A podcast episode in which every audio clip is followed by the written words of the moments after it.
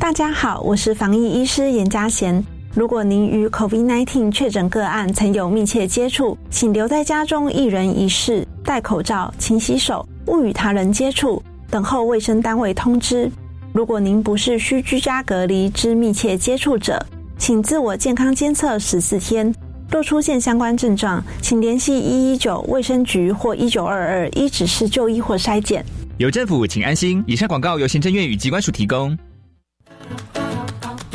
清明节也是寒食节，嗯哼，台湾吃润饼，耶，越南吃汤圆，哦耶，泼水节也称送干节，萨瓦迪卡，寿山万送干，多元文化真有趣，南洋兄弟在这里，幸福北台湾，大你哟！记得每周六日晚上八点到八点半收听我们的节目哦。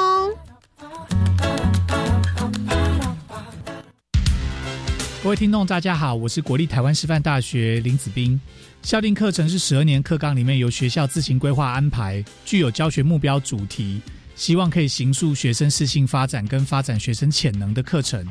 我们希望透过教师社群来开课，培养学生带着走的能力，这个是校定课程最重要的价值跟意义。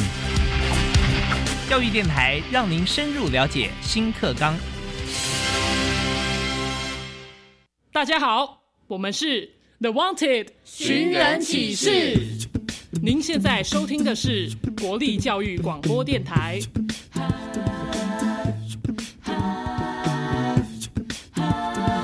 就爱教育电台。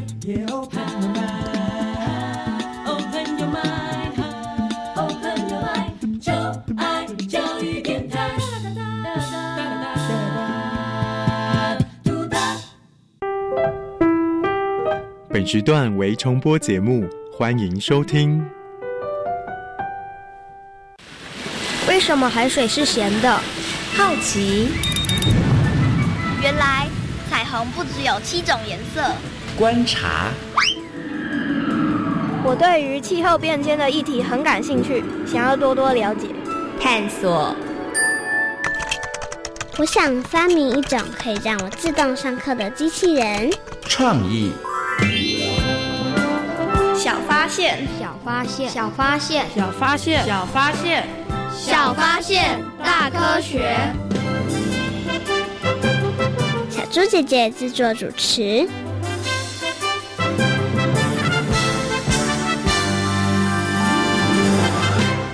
蔡玉轩，你怎么还用吸管呢？不用吸管怎么喝真奶呀？话是这么说没错啦，可是多用一根吸管，海洋的威胁就多一点呢。没这么夸张吧？你有没有听过聚沙成塔呢？每个人都丢一点，海洋早晚都会被塑胶吞没呢。真的有这么严重吗？小发现，别错过大科学过生活。欢迎收听今天的小发现大科学，我们是科学小侦探。我是小猪姐姐，我是蔡继轩。很开心呢，又在国立教育广播电台的空中和所有的大朋友小朋友见面了。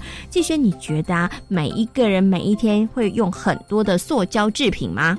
会哦，会用哪些塑胶制品啊？吸管、吸管、塑胶杯、塑胶杯、塑胶袋、塑胶袋，对不对？哦，然后还有一些像免洗块，对不对？哦，所以呢，我们每一天真的会用到非常非常多的塑胶制品哦。那请问一下，你曾经到过海边，对不对？那在海边你会看到这些塑胶制品吗？会。哎，那你看到的是什么？呃，那个那种保特瓶、保特瓶、塑胶袋、塑胶袋，对不对？以及一些盖子或者免洗筷之类的。哇，那你觉得在海边看到这些塑胶垃圾比例高不高啊？高，非常非常的高，对不对？所以呢，在今天节目当中呢，要跟所有的大朋友、小朋友呢，就好好来讨论一下这些塑胶垃圾对于我们海洋的影响哦。你觉得啊，这个塑胶垃圾对于海洋的影响情况严重吗？严重。那会产生哪些影响呢？嗯，就是有可能，就是有些动物会鼻子里卡吸管，嗯哼，然后整个胃都是塑胶袋。嗯，你觉得他们这样还可以活下去吗？嗯，大部分都已经死了。有对不对？那除了这些塑胶垃圾会对于海洋生物的这个生活环境空间造成影响之外，还有哪一些影响呢？在今天节目当中呢，就要跟所有的大朋友小朋友好好来讨论哦。那现在呢，马上来启动今天的科学来调查，看看其他的小朋友对于海洋塑胶垃圾这个问题，他们了解到底有多少哦。有问题我调查，追答案一级棒！科学来调查。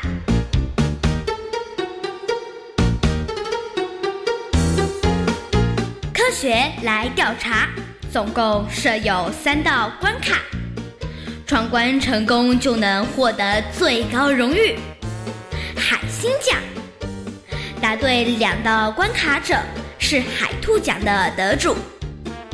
如果只答对一题的话，哦哦，那就请你带回海龟奖，继续好好努力。祝福各位挑战者顺利闯关成功。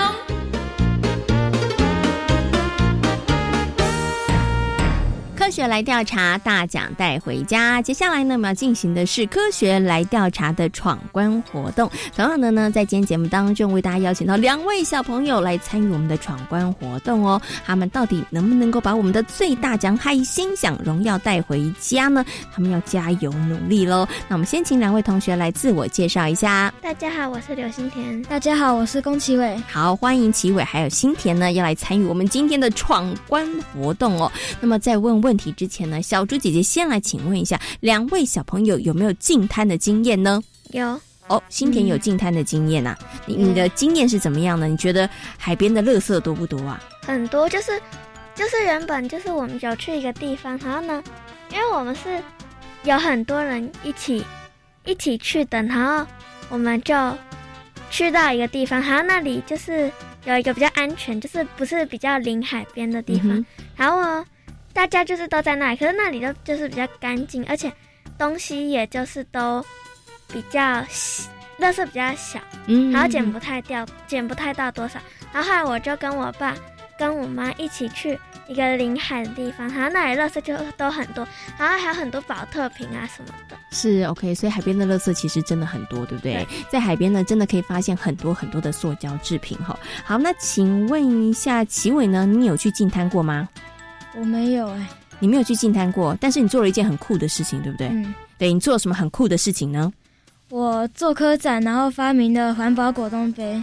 环保果冻杯，为什么？我们我们利用洋菜条果冻做杯子，嗯哼，代我们想代替塑那个海边常看到的塑胶杯。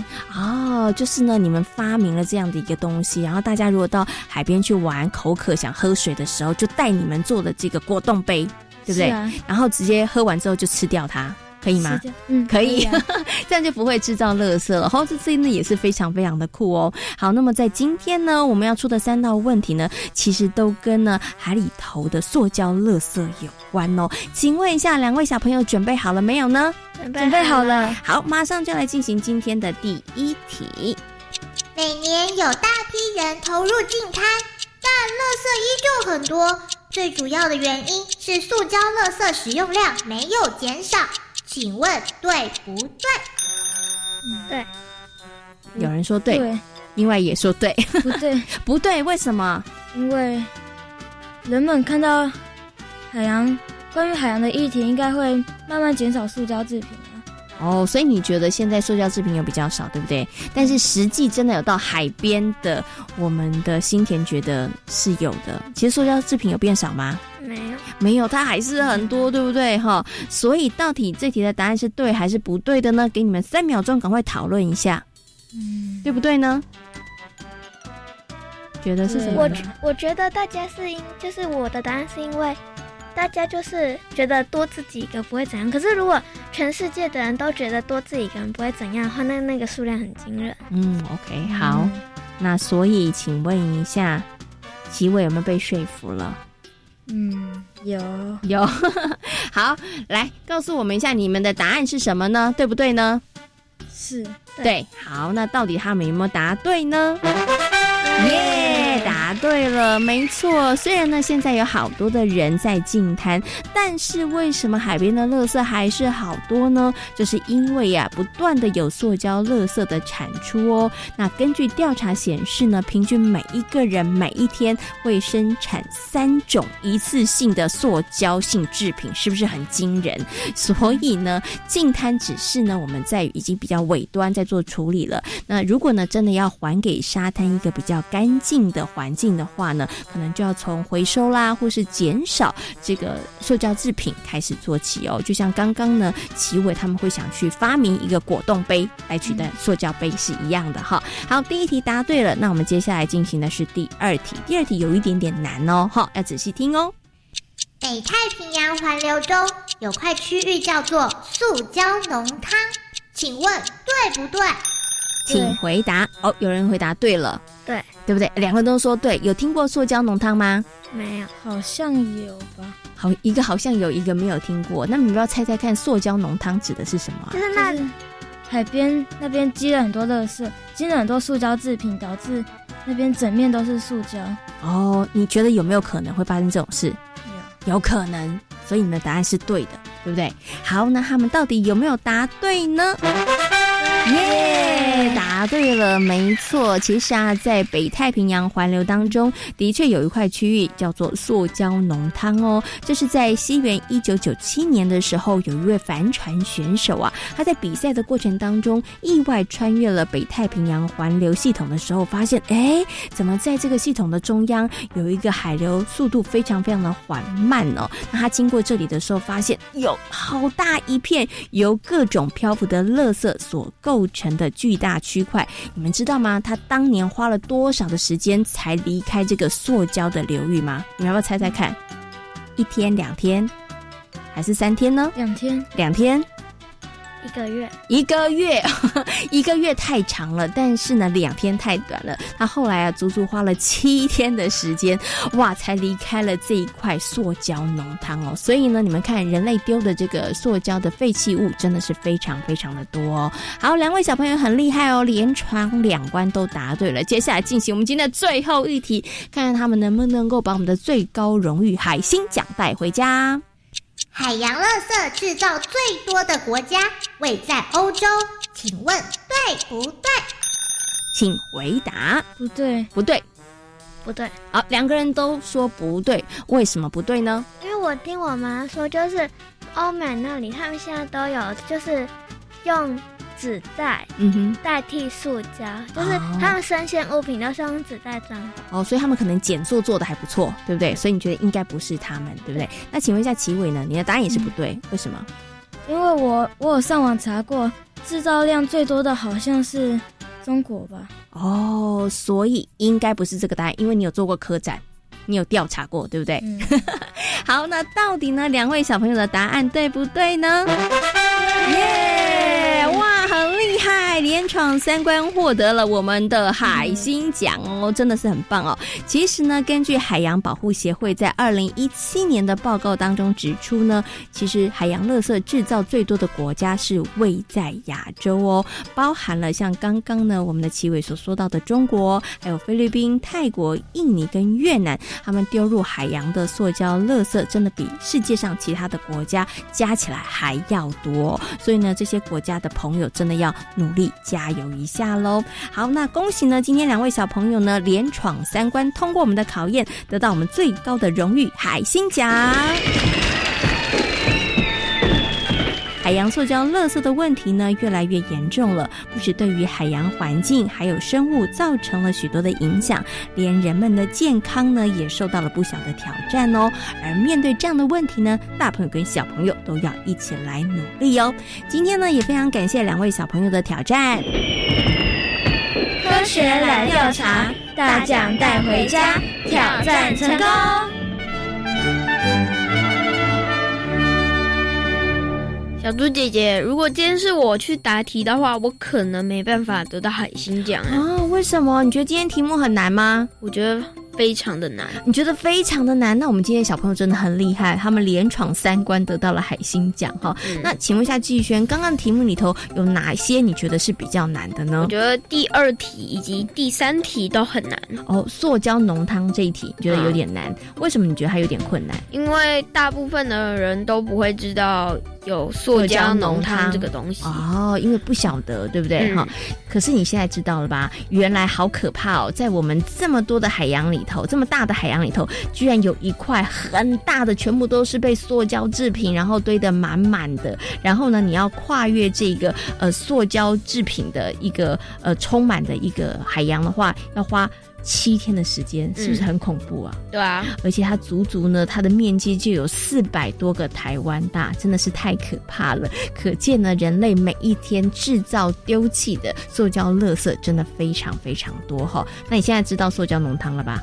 知道，好，那季轩，你还有觉得哪一题也比较困难呢？我觉得第三题比较困难。嗯，可能很多的大朋友跟小朋友也会觉得第三题有一点点难哦。那到底海洋垃圾制造最多的国家是不是在欧洲呢？其实真的不是哦，它是位在亚洲哦。那也提醒着大家哦，因为亚洲呢制造垃圾这么多，台湾呢也身处于亚洲，我们呢真的要做一个很好的榜样，要减少塑胶垃圾的制品哦。好，那么在今天节目当中呢，跟大家谈到的就是塑胶。制品对于海洋的影响哦，那么在今天节目当中呢，要跟所有的大朋友小朋友讨论的呢，就是塑胶制品对于海洋的影响。我们要到底如何怎么做才能够减塑救海洋呢？接下来呢，就进入今天的科学库档案，为所有的大朋友小朋友呢，邀请到了台北市海洋教育中心的海洋教师卢主峰老师，来跟所有的大朋友小朋友好好讨论这个问题哦。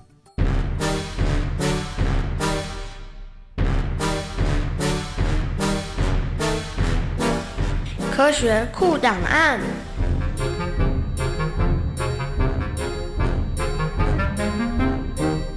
卢主峰，台北市海洋教育中心南极海洋教师，擅长海洋生态环境教学。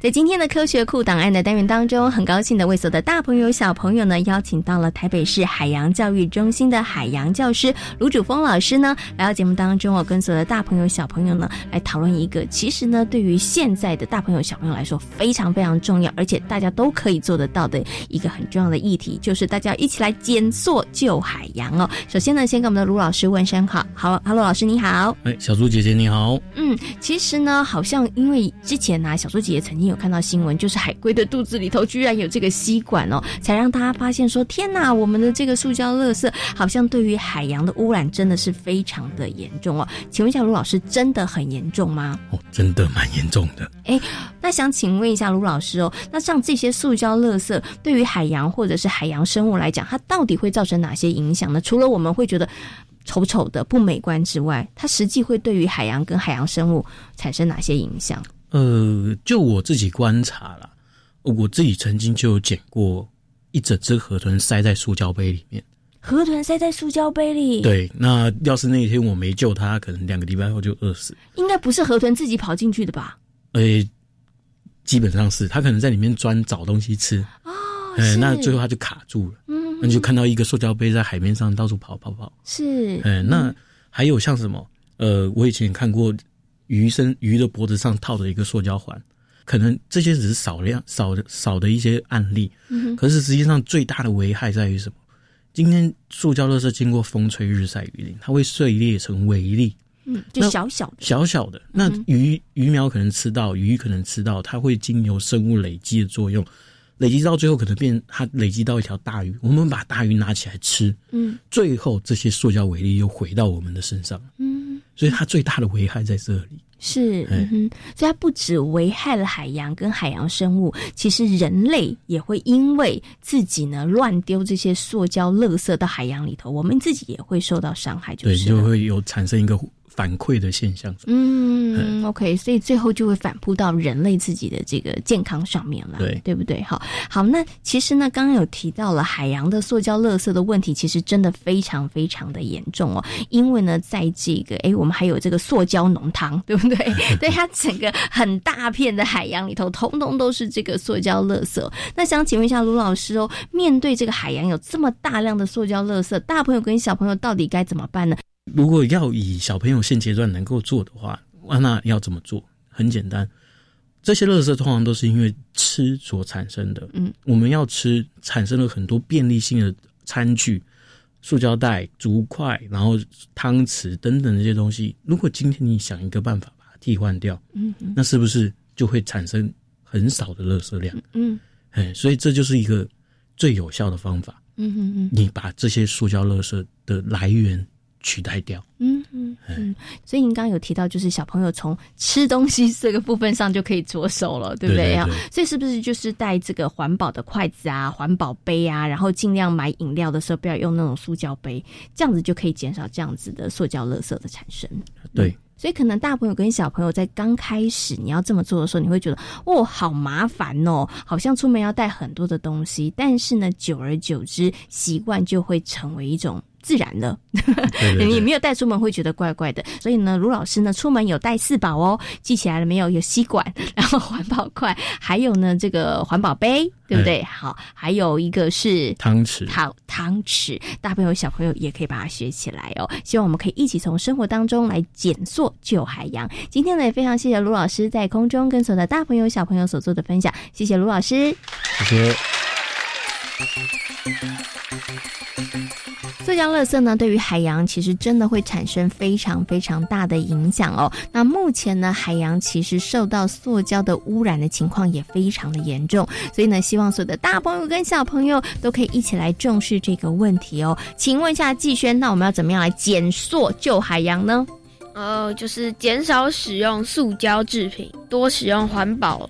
类型的东西，哎，没错没错，就是减少塑胶制品的使用，像这个塑胶的碗筷啦，或者是吸管啦，那大家其实能不用就尽量不要用哈。那如果大家使用的话，你尽量使用具有环保这个特质的一些物品会是比较好的哦。那接下来呢，就进入今天的科学斯多利的单元哦。那我们来听听看，另外一位很厉害、很有想法的这个少年，他是如何来想办法终结海洋热。色的呢，他很有创意哦。那他是怎么做的呢？听故事大家就知道喽。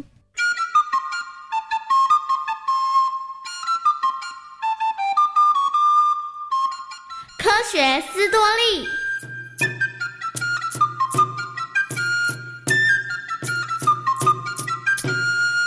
一九九四年，博扬史莱特在荷兰出生。他目前担任荷兰海洋洁净基金会的执行长。他努力地向全世界宣扬他发明的海洋吸尘器，希望借由这样的发明能够有效地清除海洋垃圾。为什么他会有这样的构想呢？得从十七岁那一年，他和朋友到希腊潜水开始说起。待会潜下水，你得好好看一看。要看什么啊？嗯，有很多水母，大概有一千多只吧。哦，真的吗？其实，朋友指的水母就是塑胶袋。当博洋和朋友潜入水中后，他们发现海洋中的垃圾比生物还要多。这对于热爱潜水的博洋来说是非常大的打击。他第一次感受到了海洋污染的严重性。回来之后。博洋和他的朋友开始研究海洋塑胶垃圾作为高中期末报告的主题。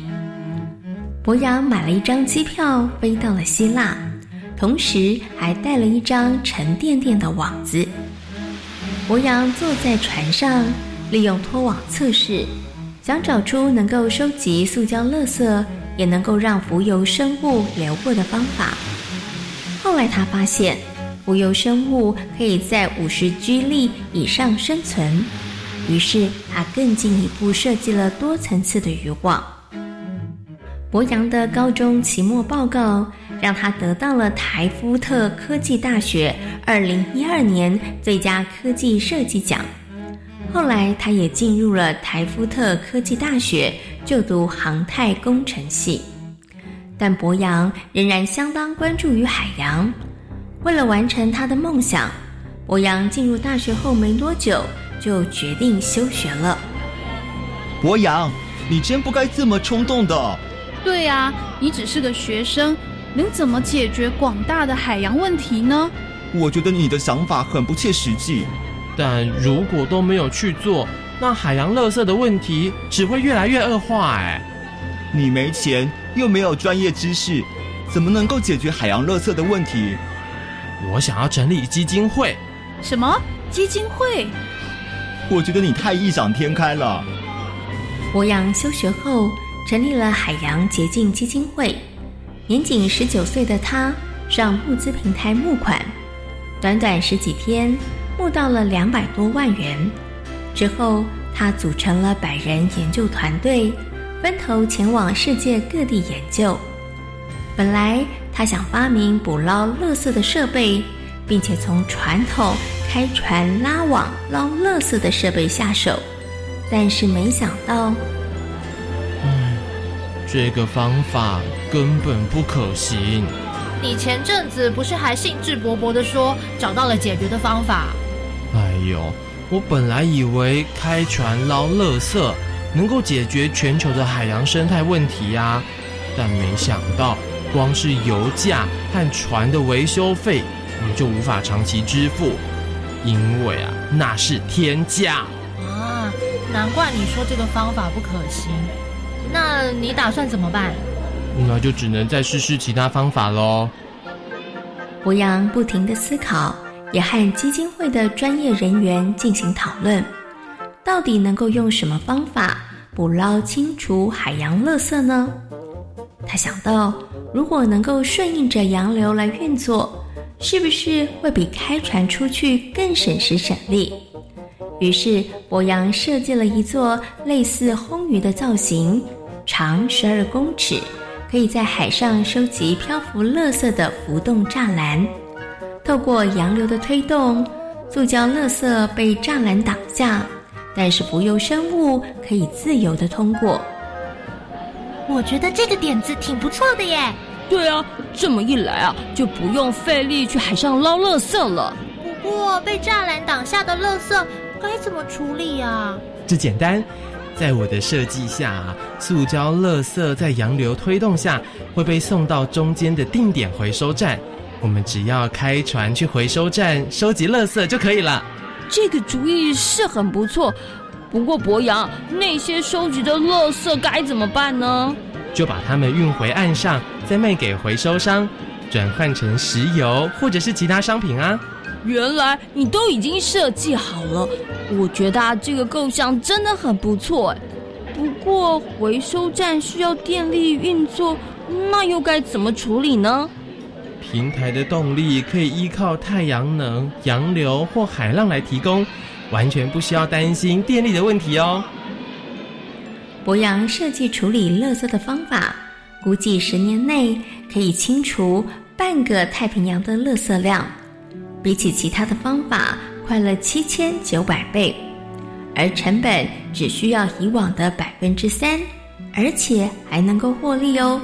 因为可以将收集来的垃圾卖给回收商，估计每一年可以赚进五亿美元。博洋，恭喜你被《富比士》杂志评选为风云人物，谢谢你。我只是一直在做该做的事。你的基金会还会持续运作下去吗？当然，基金会有两项重要任务，一个是侦查海洋，了解海洋污染的现况。另一部分则是发展科技，我一定啊会继续努力的。虽然一路上博洋遇到了不少的问题，但他从来没有想过放弃，仍然坚持下去。博洋常巡回各个国家，宣传他的海洋洁净方法和理念。他希望各国政府能够制定预防海洋污染的政策。也期待更多的企业、个人能够加入海洋洁净基金会的行列，一起让地球海洋更健康。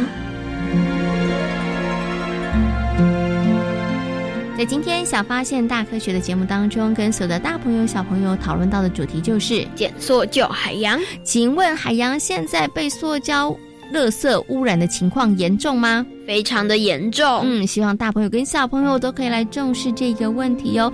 好，那我们该怎么做呢？我们应该减少使用塑胶制品以及一次性物品。嗯，没错。希望所有的大朋友跟小朋友在日常生活当中，只要多留心、多留意，其实都可以减少塑胶垃圾对于海洋的影响哦。